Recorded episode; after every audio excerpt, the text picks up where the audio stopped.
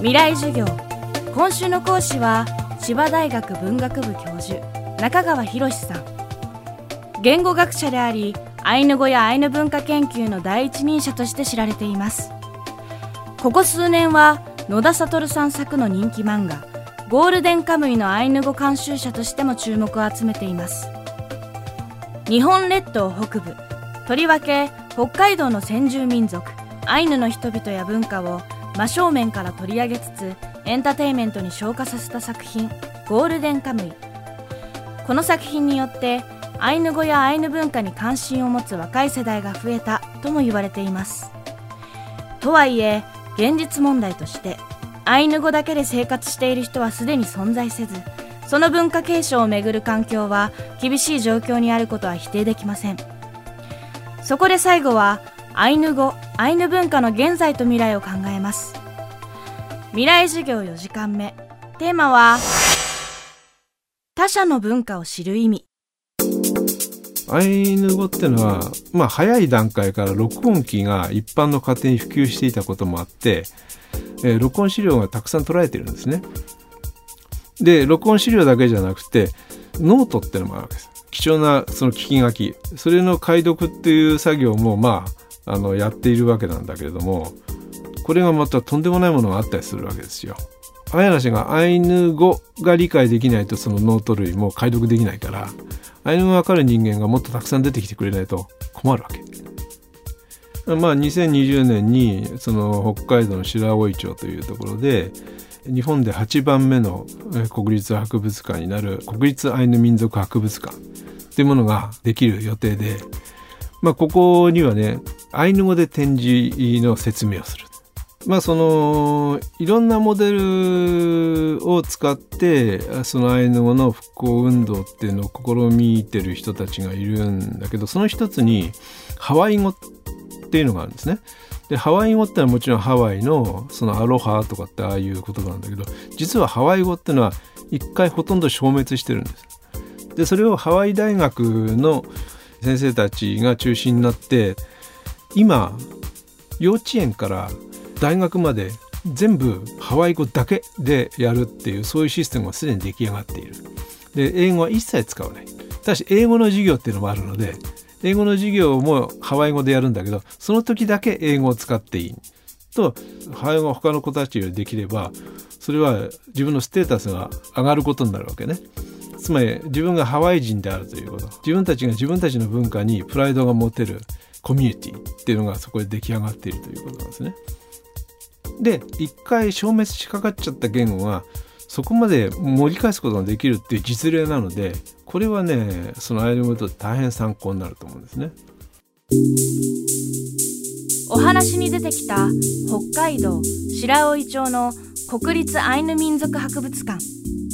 ここのアイヌ語による展示は基本的にアイヌの人たち自身の手で作文されるそうです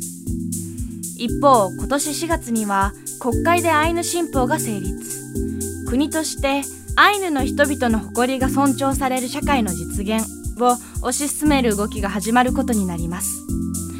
おしまいにアイヌ語やアイヌ文化だけでなく多様な文化を知ること他者の文化を考えることの意味を中川さんに伺いました。アイヌ文化を勉強し始めて何を思ったかっていうと自分の文化って何だっていうね。であるアイヌのおじいさんのとこ行っていろいろそのカムイ神様の話とかそういうものを散々聞いたのでさあ今度は俺の番だっていうふうに言ったわけね。あんたの宗教は何だ？って聞かれたわけ。え？なんだろうってものすごく悩んだわけですよ。だからね異なる文化について考えるっていうことは自分の文化を考えることなわけですよね。でそのグローバリズムとかって言ってるけれども我々はアメリカ人と同じ文化の中には全然生きていないわけであたかもそのような気がしてるだけだけれども実際アメリカに行けば分かることでこの人たち何考えてるか分かんないっていうね感覚にとらわれるわけですよ。そこでその外国に行った人間はやほらその日本文化のことに興味を持ち始めたりするわけ。っていうね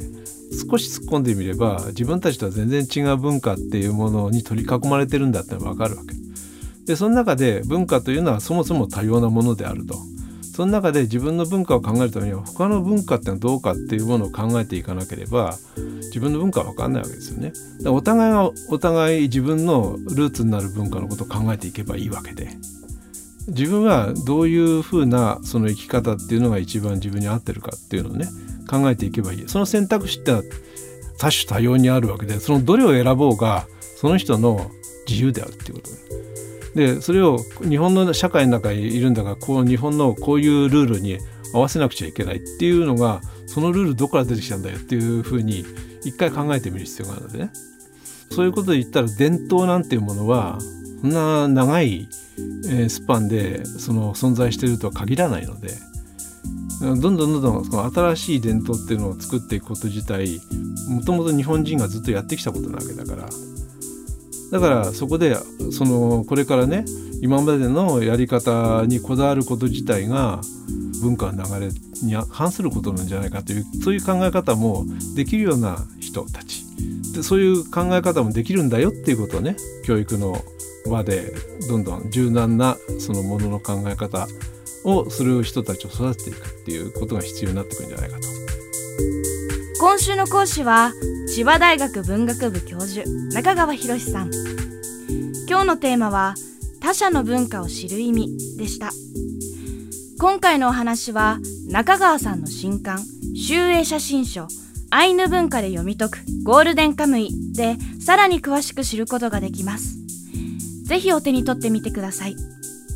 未来授業来週は建築家豊田圭介さんの講義をお送りします。